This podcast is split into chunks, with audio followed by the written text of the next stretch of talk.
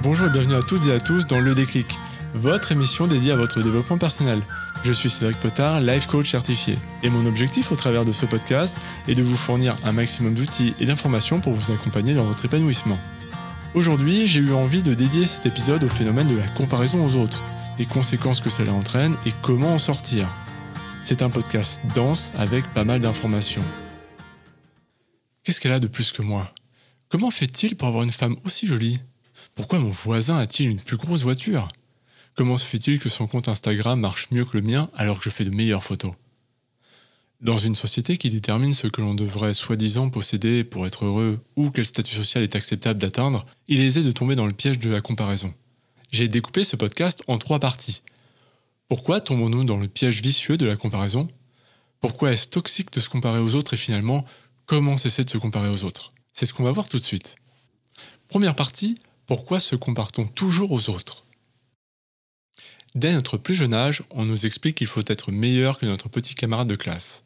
On est déjà en compétition pour les meilleures notes de la classe et d'être le premier. Puis on se retrouve vite en compétition pour intégrer les meilleures universités et les meilleures écoles spécialisées. Arrivé dans la vie active, on rentre dans une nouvelle compétition, celle pour avoir le meilleur CV et décrocher le meilleur job. On retrouve aussi cette problématique au sein même des familles parfois. Être comparé à ses frères et sœurs qui sont meilleurs que nous dans un domaine précis. Ah tiens, ta sœur est meilleure que toi en maths. Ton frère est meilleur que toi en sport. Tu pourrais faire un effort, non? Sans même le vouloir, on se retrouve comparé, non pas en tant qu'individu, mais sur une compétence précise, qui ira jusqu'à déterminer notre valeur aux yeux des autres. La notion de compétition n'est pas la seule responsable. En parlant de l'école, je disais qu'on incite la compétition entre élèves, mais il y a aussi un important critère d'évaluation qui se crée implicitement. Se comparer aux autres, c'est s'évaluer sur son propre statut, de savoir où on se situe nous-mêmes. Sauf que ce phénomène est poussé à l'extrême. Aujourd'hui, on va même jusqu'à évaluer les médecins sur les avis de Google ou à noter n'importe quel coiffeur ou restaurant. Et finalement, évaluer l'intégralité des produits sur un site de vente en ligne. Ce qui est valable pour les entreprises l'est tout autant pour les gens. Les salariés seront évalués en permanence pour leurs résultats avec les conséquences positives et négatives que ça peut entraîner derrière, ajoutant une part de stress et de pression. Vous l'avez compris, la culture de la compétition est ultra présente dans chaque domaine dès l'enfance, et notre société met tout en place pour alimenter ce phénomène. Dans cette volonté d'évaluation, j'y vois aussi un autre trouble majeur, le culte de l'image, et notamment l'image du corps parfait. Tous ces magazines de mode qui définissent les critères d'une soi-disant beauté à atteindre, et si tu n'as pas le même physique que ce top modèle, finalement, tu ne vaux rien. Cette quête insensée à la recherche de ce beau fessier, de ce ventre si plat qui nous fait défaut, ou bien encore de cette tablette de chocolat qu'on doit forcément obtenir, évidemment pour être bien dans sa peau et dans sa vie.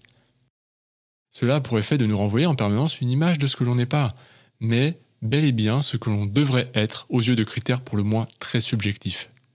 L'arrivée des réseaux sociaux, et notamment l'essor d'Instagram, a amplifié énormément ce phénomène. Il est devenu si facile pour tout un chacun de montrer son quotidien, et surtout de montrer à quel point sa vie est géniale, évidemment. Nous sommes abreuvés non-stop de personnes qui passent leur temps en vacances dans les plus beaux endroits du globe pour nous faire comprendre que finalement, on pourrait être aussi à leur place. Les conséquences négatives sont nombreuses et j'en reparlerai plus loin. Je me souviens encore de ce scandale. Il y a quelques années, le publicitaire Jacques Seguela, répondant à une question, disait Si à 50 ans on n'a pas une Rolex, c'est qu'on a raté sa vie. Cela avait fait un tollé à l'époque et pourtant, n'avait-il pas mis le doigt dans un problème plus profond? La société détermine qui a réussi ou non, selon ce que l'on possède, richesse, bien matériel, un raccourci a vite été créé dans l'inconscient collectif. Celui de penser que pour être heureux, je dois posséder toujours plus, et surtout plus que les autres. Cette quête sans fin a transformé le célèbre Je pense donc je suis de René Descartes en Je possède donc j'existe. On nous présente certains trucs à avoir pour être dans le coup, pour être in. Et tout simplement, si tu n'as pas ça ou ça, bah t'as raté ta vie, ou tu ne peux pas être heureux. D'ailleurs, dès l'école primaire, les enfants seront constamment en train de juger les autres, selon les vêtements qu'ils portent notamment. Mais au fond, même à l'âge adulte, le phénomène persiste. Certains se sont même posé la question suivante. Est-ce qu'on possède les choses ou est-ce que ce sont les choses qui nous possèdent? C'est un réflexe naturel d'évaluer notre situation et ce n'est pas forcément un souci en soi. Alors pourquoi est-ce que ça tourne souvent mal? Eh bien, la réalité c'est que nous en sommes tous responsables et coupables. Cela se joue souvent à un détail invisible et pourtant majeur, notre estime de soi. Notre estime de soi est une évaluation de notre valeur intrinsèque, la manière dont on se perçoit. Encore une fois, on retrouve la thématique de l'évaluation qui est au cœur même de ce que nous sommes. Lorsqu'un individu possède une bonne estime de lui-même, le fait de se comparer aux autres sera purement à titre indicatif, mais ne prendra pas les choses personnellement.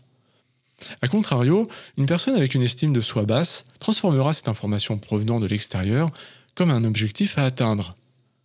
Cela a pour effet de mettre une pression supplémentaire pas toujours souhaitable, et aussi de donner des objectifs qui ne sont pas forcément les nôtres, entraînant des conséquences néfastes.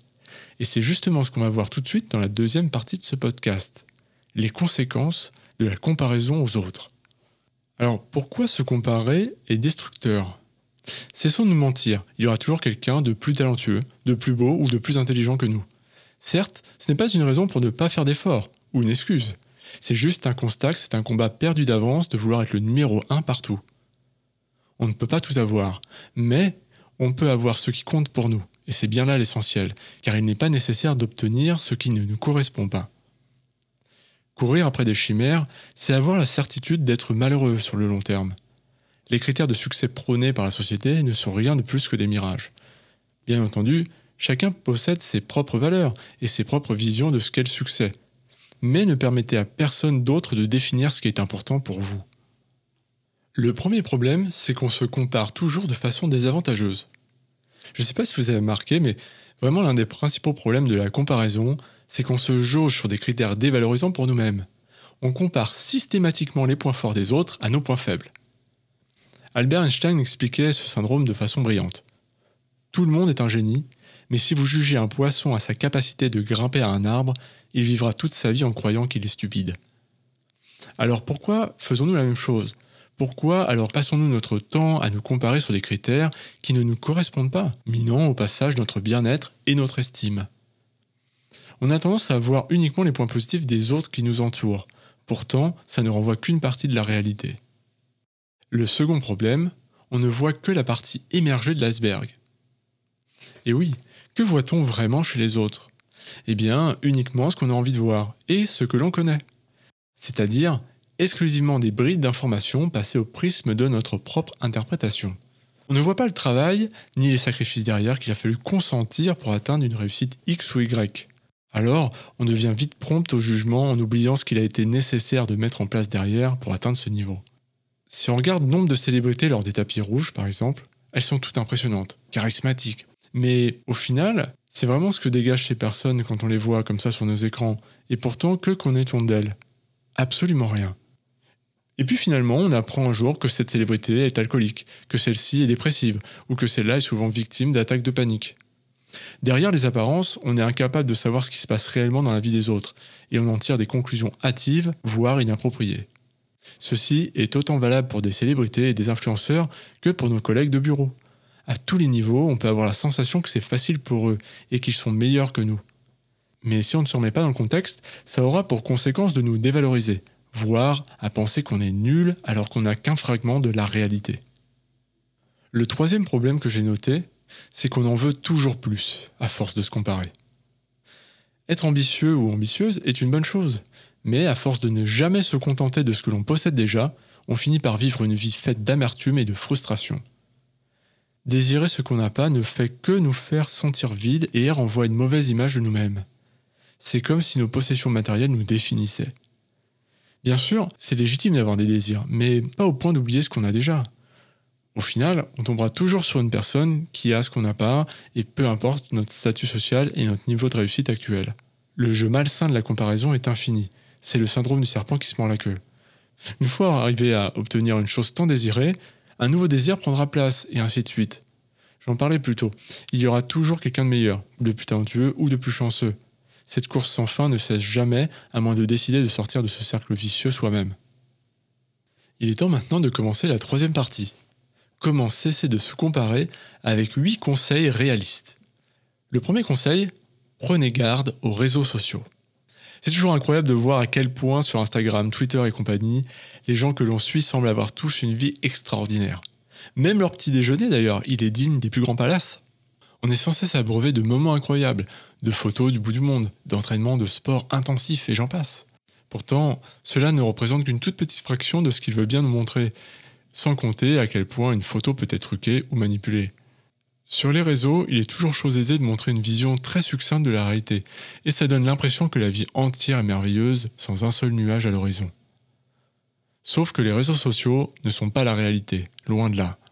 Même si on le sait tous, on est cependant tous confrontés à cette comparaison d'instants magiques face au quotidien de nos vies, nous rappelant à quel point, finalement, nous sommes banals. En soi, les réseaux peuvent être une source d'inspiration, mais ils doivent être utilisés avec prudence et rester sous notre contrôle.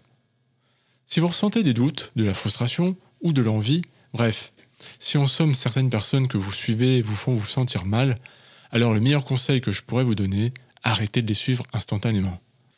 Soyez bien attentif aux gens que vous suivez parce que si ça déclenche chez vous des sentiments négatifs, n'hésitez pas à faire le ménage. Le deuxième point, soyez conscient de vos déclencheurs. Pour agir et changer un comportement, encore faut-il en avoir conscience. C'est simple à dire, bien sûr, mais les processus automatiques comme la comparaison sont instinctifs. Ce sont des réflexes. C'est pourquoi il est beaucoup plus facile de traquer ce qui provoque ces phases de comparaison dans un premier temps, et si ça ne fonctionne pas, alors analyser les émotions qui y sont associées pour pouvoir remonter jusqu'à son origine. L'intérêt ici, c'est vraiment d'identifier ce qui vous fait vous sentir mal. Est-ce que c'est un voisin un peu trop flambeur? Est-ce que c'est quelqu'un de votre entourage qui passe son temps à se vanter? Ou tout simplement, c'est parce que vous lisez les magazines People ou simplement le fait de vous balader sur les réseaux sociaux qui alimente votre envie de comparaison. Découvrir vos déclencheurs permettra de mettre du recul et surtout de prendre la responsabilité d'éviter ou de supprimer autant que possible ces situations. Troisième point, faites taire votre critique intérieure.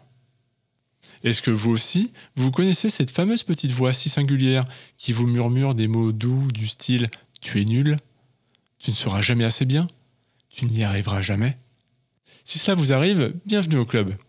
Toutefois, il existe un moyen efficace de la combattre et qui peut paraître surprenant de prime abord. Nommez-la. Donnez-lui un nom. Alors, quel est l'intérêt de faire ça, me direz-vous? Eh bien, nommer les choses les rend moins forts. Je vais donner un exemple que tout le monde connaît. Si vous connaissez Harry Potter, vous avez déjà observé ce phénomène. Celui dont on ne doit pas prononcer le nom. Voldemort.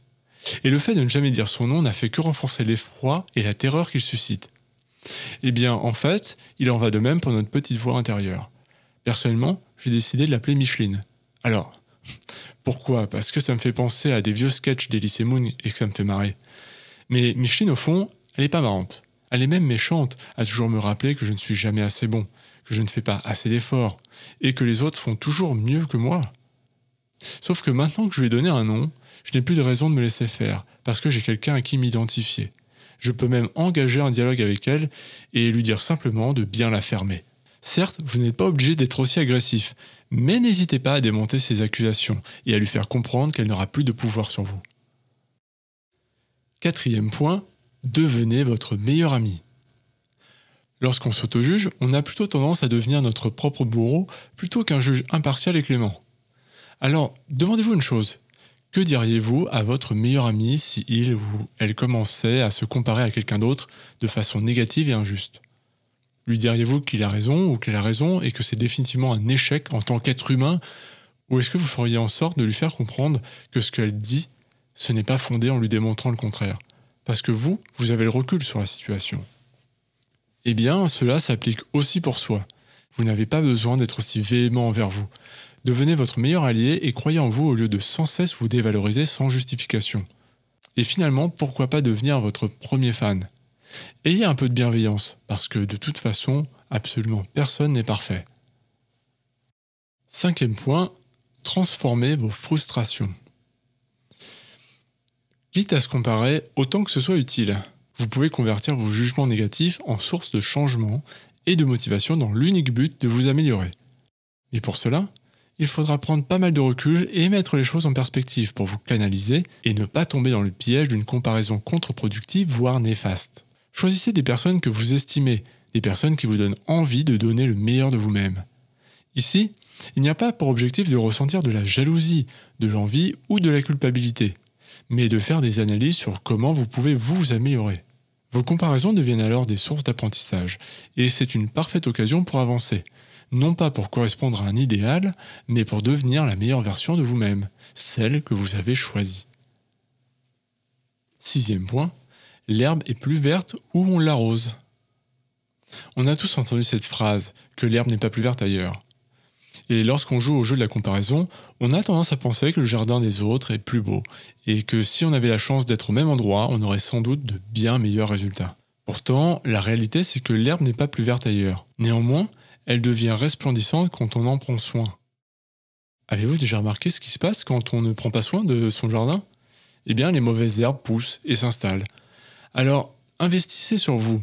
Prenez soin de vous aussi bien mentalement que physiquement.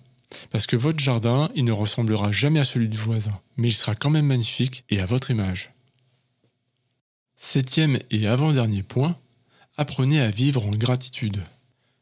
Lorsqu'il s'agit de comparaison, on a deux postures diamétralement opposées à adopter. La première, c'est de passer son temps à désirer ce que l'on n'a pas. La seconde, c'est d'apprendre à apprécier ce que l'on a déjà. Dans le premier cas, c'est une source de frustration et de mal-être. On passe notre temps à vivre dans un état de manque car on se focalise uniquement sur le vide. En ce qui concerne la seconde posture, c'est de reconnaître tout ce que l'on a déjà. Famille, amis, possession matérielle. Avez-vous la chance d'avoir un toit pour dormir? Cela peut sembler banal pour beaucoup, et pourtant, bien des gens aimeraient avoir cette chance. Vivre en gratitude, c'est également vivre dans une philosophie d'abondance, ce qui paradoxalement attire encore plus de belles choses que de vivre dans un état de manque. En d'autres termes, vous voulez plus dans votre vie, alors commencez par valoriser ce que vous avez déjà. Huitième et dernier point, souriez, vous êtes unique. Il est temps de reconnaître votre valeur et votre unicité. Je sais que le monde nous renvoie en permanence des images de succès et comment on devrait être. Sauf que vous, moi, nous, nous sommes tous uniques et il est temps de le célébrer, de comprendre à quel point c'est quelque chose d'extraordinaire d'être soi. Nous faisons tous de notre mieux. Nous avons nos qualités et nos défauts, et cela est notre plus grande force. Simone de Beauvoir disait J'accepte la grande aventure d'être moi. J'adore cette phrase, je la trouve magnifique, pleine de sens et de profondeur. Et oui, ce n'est pas toujours facile, mais ça ne l'est pour personne. Se comparer, finalement, c'est fuir ce que nous sommes vraiment. Prenez conscience à quel point vous êtes unique, valorisez-vous et souriez, vous le méritez. Petit résumé, voici les 8 conseils pour cesser de se comparer aux autres. Premièrement, prenez garde aux réseaux sociaux. Deuxièmement, soyez conscient de vos déclencheurs. 3. Faites taire votre critique intérieure. 4. Devenez votre meilleur ami. 5. Transformez vos frustrations. 6. L'herbe est plus verte où on l'arrose. 7. Vivez en gratitude. 8. Souriez, vous êtes unique. Se comparer aux autres est un réflexe naturel très présent dans notre monde, mais ce n'est pas une fatalité pour autant. Le but n'est pas de supprimer définitivement ce processus, simplement de le rendre plus productif et de le tourner à notre avantage. C'est un chemin long qui nécessite des efforts et de la bienveillance, mais c'est un chemin nécessaire, nécessaire pour se libérer d'un fardeau qui pourrit la vie de nombreuses personnes. Alors, je vous encourage vraiment à écouter mes différents podcasts sur la confiance en soi qui pourront vous aider grandement par rapport à ça. Je sais que ce podcast était très dense en informations et n'hésitez pas à le réécouter plusieurs fois pour bien intégrer cette matière. Moi, je vous remercie de m'avoir écouté jusqu'au bout et j'espère que ça vous a été utile. Si vous souhaitez me contacter, je vous invite à aller directement sur mon site, ledéclic.net le-déclic.net. Vous pourrez également retrouver la transcription complète de ce podcast. Et puis je vous donne rendez-vous mercredi prochain pour une nouvelle émission. D'ici là, passez une excellente journée, une excellente semaine et à bientôt.